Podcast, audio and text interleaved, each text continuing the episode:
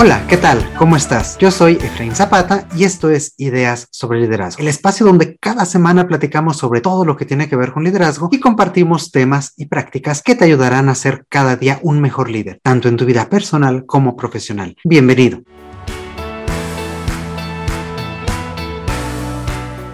Esta semana continuamos la charla con Rogelio Martínez desde la ciudad de Monterrey, al norte de México. ¿Qué tal, Rogelio? ¿Cómo estás? Hola, Efraín. Buenas, buenos días. ¿Cómo te va? Muy bien, de este lado, con el honor de tenerlo por acá. Y bueno, la semana pasada platicábamos sobre cómo ha ido evolucionando el rol de liderazgo a raíz de la contingencia, pero también a raíz de tantos eh, retos y tantas coyunturas que vivimos actualmente, pues las dos principales, justamente la pandemia, la guerra, y a partir de ahí, pues muchas aristas que han implicado, eh, pues cambios en el nivel de conciencia y cambios en cómo las organizaciones también se están planteando este tema de liderazgo. Y, y en este sentido, me parece que hoy en día se han evidenciado también diferentes paradojas organizacionales. Por ejemplo, por un lado, el trabajo remoto permite más flexibilidad y libertad, pero por otro hay organizaciones recelosas, ¿no? Que han respondido con medidas de mayor control, incluso vigilancia a través de aplicaciones tecnológicas. ¿Cómo se puede explicar este tipo de paradojas y muchas otras que están viviendo las organizaciones el día de hoy? Pues mira, eh, me gusta mucho el concepto que usas de, de paradojas y, y, estas paradojas se han estado manejando, digamos, como sinónimos de, de polaridades, de uh -huh. dilemas, de que en esencia, en esencia me parece que el significado tiene mucho que ver con tratar de administrar problemas que no tienen solución y que tenemos que aprender a vivir con ellos. Claro. En otras palabras, que tenemos que darles una atención eh, similar, aunque pueda ser en diferentes momentos. Por ejemplo, si pensamos en una de las paradojas que estamos viviendo cada vez más ahorita, ¿no? Que es el dilema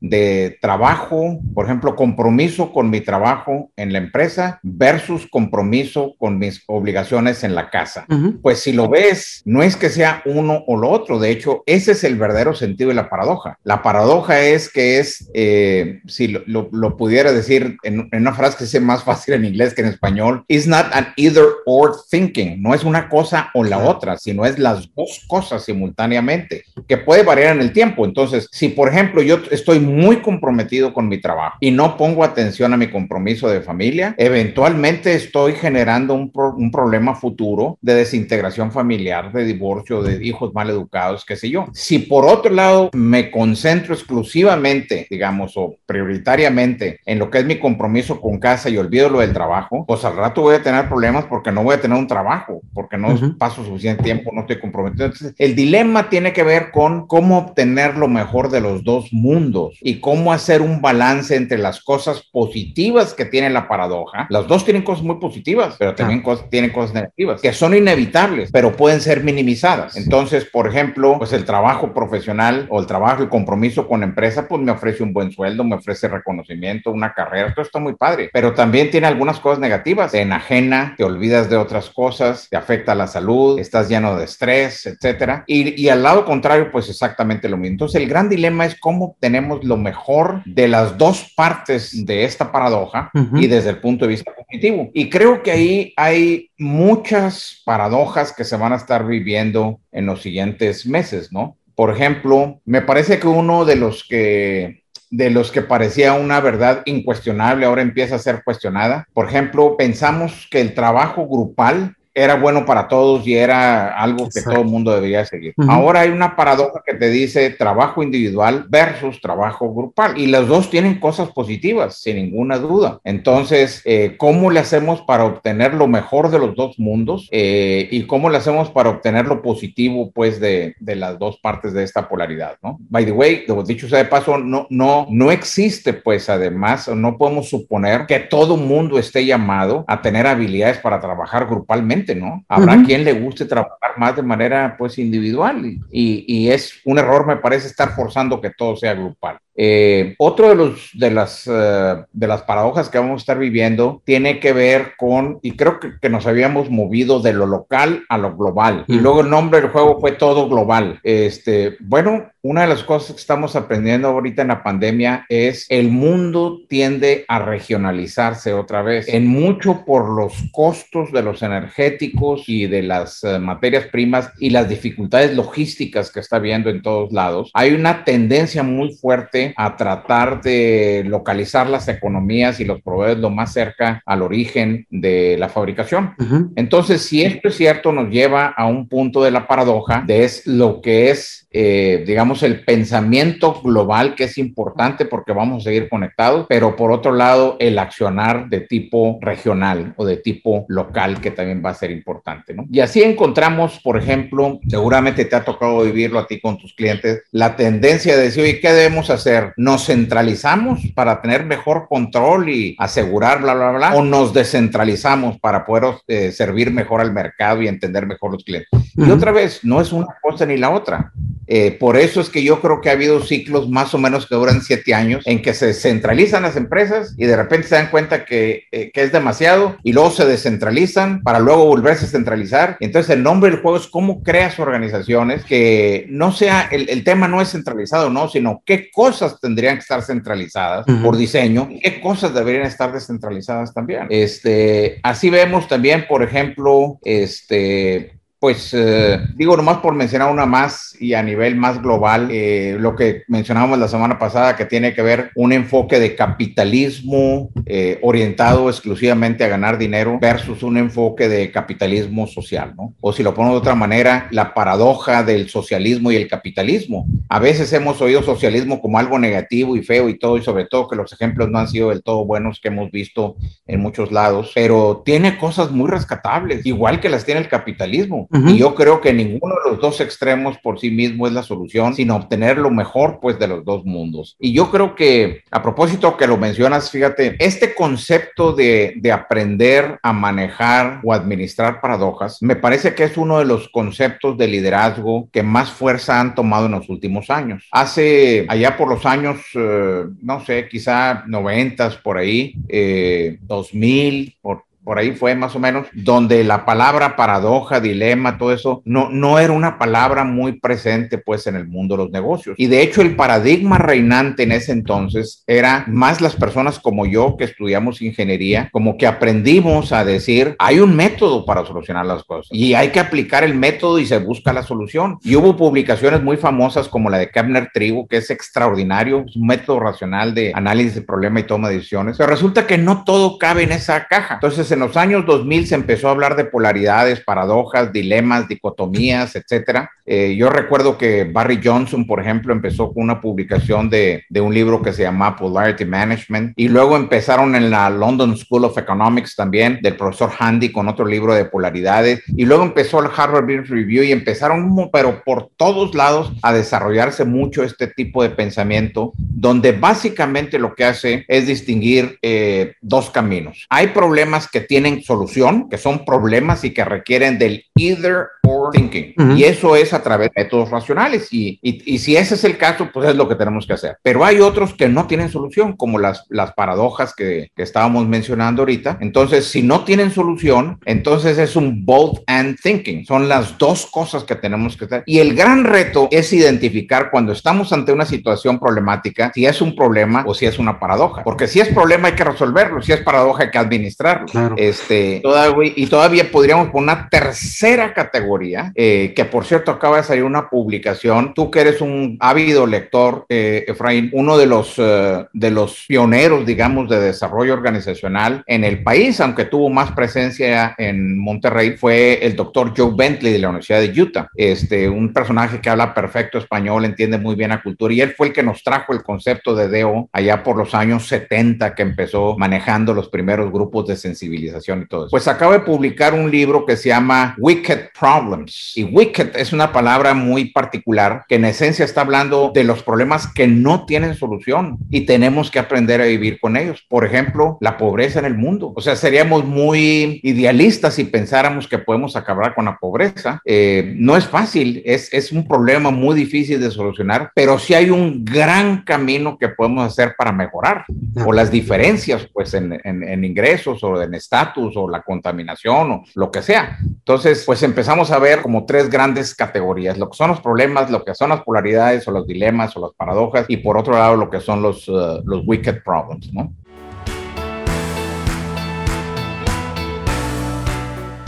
Exactamente, no, y justamente me, me, este, me tomó la, la, pregunta de la punta de la lengua. Si es, si son con un tratamiento tan distinto la posibilidad de solucionar cada uno de estos, ¿qué indicios tendríamos que buscar para, para pensar que se trata de una paradoja y, de, y no de un problema? Porque me, me da la sensación de que muchas veces sentimos justamente que es un, un problema y por eso nos enraizamos tanto en una solución que creemos que es la correcta, ¿no? Y por eso nos vamos hasta un extremo de, de, de estas polaridades, ¿no? Por ejemplo, eh, lo, lo, que le comentaba hace un momento, ¿no? El tema de eh, la flexibilidad y la posibilidad de que todas las personas trabajen desde casa a su tiempo y en, sus, en su horario y con toda esta flexibilidad. Y por otro lado, esta, este, pues necesidad de supervisión, de control, de querer saber qué están haciendo las personas. Pensamos que es un problema y entonces mi solución es el control o pensamos que es un problema y mi solución es la flexibilidad, pero ¿cómo lo hacemos para identificar que realmente tal vez no sea un problema? ¿no? Y, y, y, qué bueno que lo mencionas, porque eh,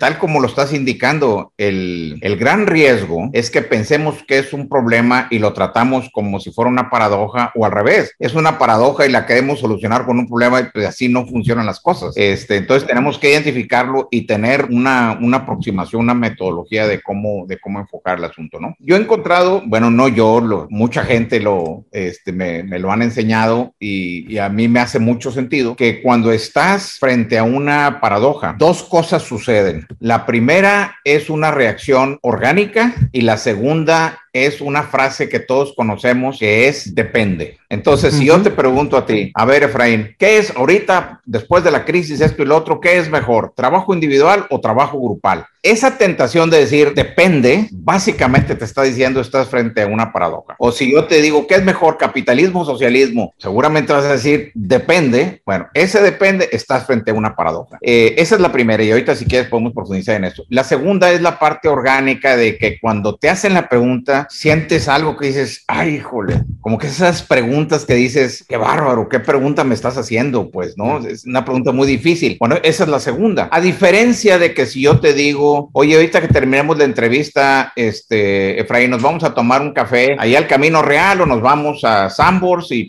lo que sea que decidamos, no vamos a volver a hablar de ese tema, pues uh -huh. se resuelve y se acabó, no, no tiene un tema posterior. Entonces, las características de cuando estamos ante una paradoja tiene que ver con que los dos extremos del problema se necesitan uno al otro para poder sobrevivir en el tiempo. No es que sean independientes uno del otro, sino que están interrelacionados y se necesitan uno al otro. Por ejemplo, como decíamos, oye, el trabajo el trabajo en casa y el trabajo en familia, los dos cosas son importantes. No puede ser que uno o el otro. Entonces, en ese sentido es como si fuesen, por ejemplo, ahorita que estamos en verano, que ve uno a los niños en las albercas. Bueno, aquí en Monterrey no hay albercas porque no tenemos agua ahorita, pero en otros lados que hay albercas, ves a los niños que se tiran al agua con un salvavidas que tienen como bolitas de aire para poder flotar. Uh -huh. Si oprimes mucho una de las bolitas del salvavidas, se levanta la otra. Entonces oprimes la otra y se levanta esta. Entonces va siendo un juego de cómo vas administrando el, la importancia o el peso que le estás dando a estas bolitas para que no se desbalancee. Ah. Eso es lo que nos ayuda pues, a, a manejar las, uh, las polaridades. Amén de que hay cosas técnicas como aprender a mapear las, las, uh, las paradojas. Entonces es, es, muy interesante mapearlos. Pones una cruz, pones el propósito o el objetivo de orden superior, pones el riesgo más grande abajo, pones los extremos de, de la paradoja y luego en los diferentes cuadrantes, en los de arriba, pones lo, lo, positivo de cada extremo y lo negativo. Y después se convierte en un loop infinito que te permite administrar los dos. Por ejemplo, si yo te dijera, ¿qué es mejor? ¿Inhalar o exhalar? Esas que te decía orgánicamente te pega mucho y sin embargo, pues uh, tienes hacer los dos. No hay, si no lo hubiéramos hecho, no estaríamos aquí. Exacto. Entonces, como que el objetivo de orden superior es mantener la vida. Si no la manejamos correctamente, vamos a morir. Acá abajo el temor es la muerte. Tenemos los extremos que es inhalar y es exhalar. La parte positiva de inhalar tiene que ver con tener oxígeno, pero por más oxígeno que tenga, entre más oxígeno tenga, más CO2 estoy, estoy creando y eso es negativo. Entonces lo tengo que expulsar, pero para poder expulsar ahora voy a necesitar nuevamente oxígeno y se va convirtiendo en un loop infinito. Esa es la, la manera de estarlo, digamos, administrando, o una de las maneras para estarlo administrando.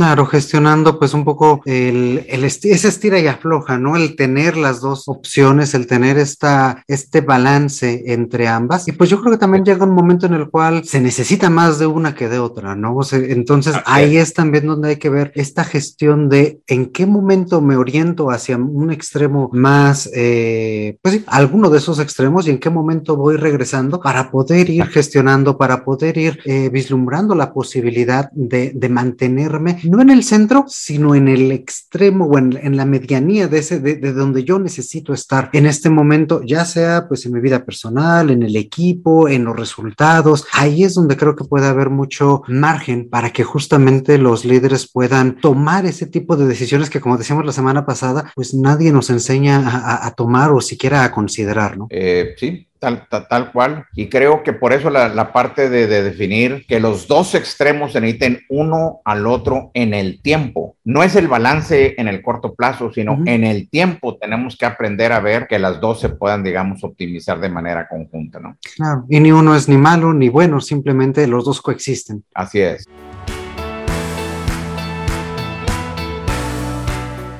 Y, aquí, bueno, también hace un momento hablaba de, esta parte de la conciencia, tanto en los líderes como en las organizaciones. Incluso la semana pasada nos platicaba un poco sobre eh, cómo hay organizaciones que están siendo cada vez más conscientes, estos movimientos como el capitalismo consciente, incluso nos hablaba de empresas consagradas.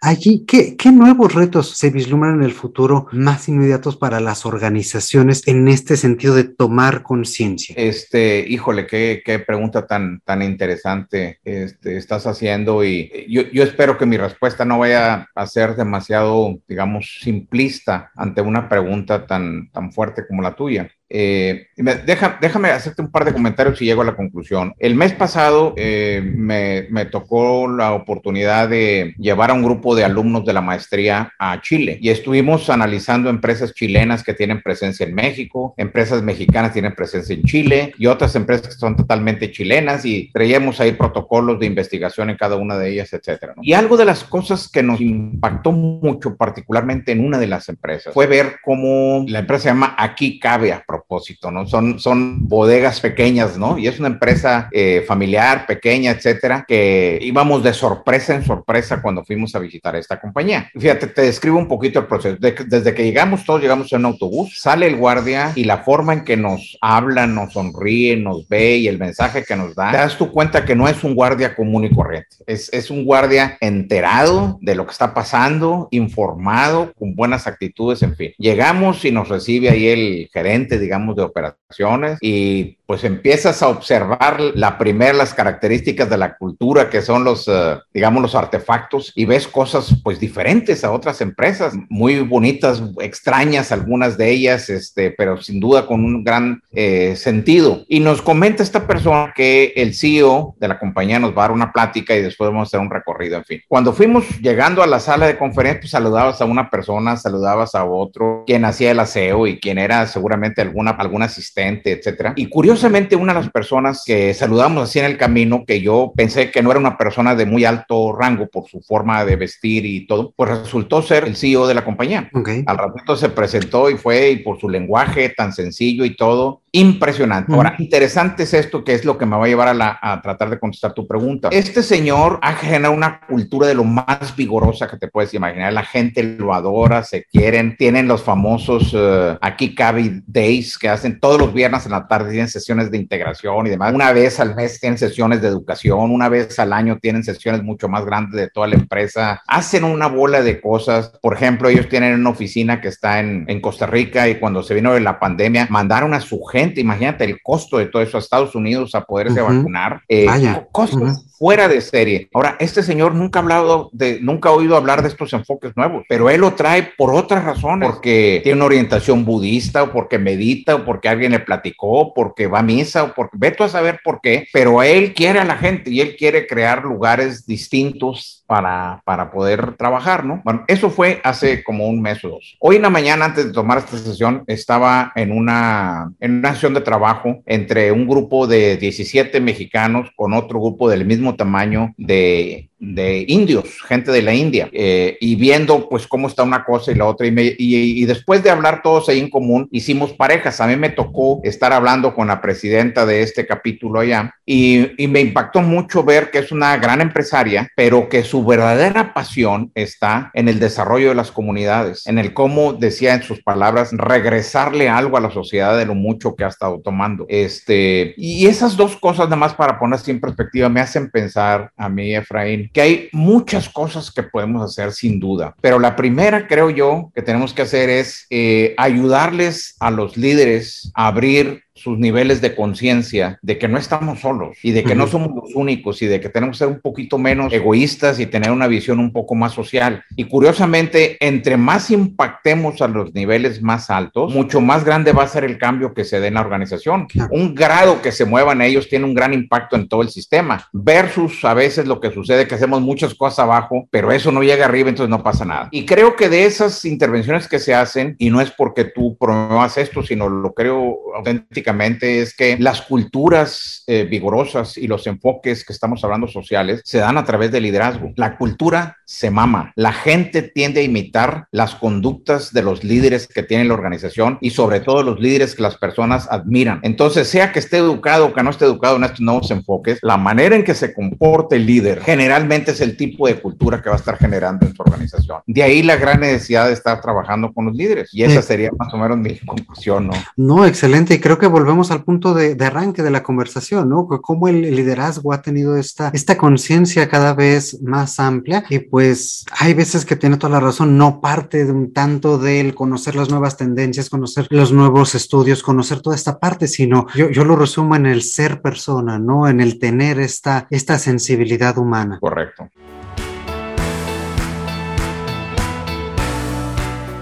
Y, pues bien, pues sin duda podríamos seguir esta conversación un muy, muy buen rato más, pero una vez más se nos va acabando el tiempo. Y antes de irnos, ustedes, amigos que nos, que nos este, acompañan, saben que me gusta preguntarle a todos nuestros invitados esta misma pregunta y esta es, si pudiera usted, este doctor, regresar tal vez 10, 15 años en el tiempo y darse a sí mismo un consejo sobre liderazgo, ¿cuál sería este? Un consejo sobre liderazgo. Mira, en, en 1975, eh, que terminé yo la, la carrera profesional, este, de ingeniería, yo hice una tesis sobre desarrollo organizacional, eh, un poco extraño por, por todo. Primero porque el campo apenas estaba empezando y, y más para un ingeniero y en fin. Y, hacer esa tesis me permitió aprender muchas cosas, aprender por supuesto del campo de Deo y demás. Pero una de las cosas que recuerdo con, con mucha claridad fue una cita de Juan 23 en, en la doctrina, en la encíclica Mater et Magistra, que me dejó muy, muy impactado, pero muy impactado y me ha acompañado durante toda mi vida. Y literalmente, bueno, palabras más o menos decía, decía esta cita, decía, si un sistema productivo pone en peligro la dignidad de la persona humana, o le entorpece la libre expresión de su iniciativa personal, tal sistema es injusto, aunque la riqueza producida en él sea alta y se distribuya con equidad. Eso para mí fue un, cambio total de paradigma eh, de decir, wow, o sea, no, no, no es una cosa o la otra, sino es, es un entorno mucho más complejo. Entonces yo creo que si yo pudiera regresar unos años atrás, como, como tú lo estás indicando, y pudiera pensar en el liderazgo, pensaría en que el liderazgo no es solamente un enfoque que tenemos dentro de las empresas, sino que tenemos que aprender a ser líderes sociales. Eso es lo que yo creo.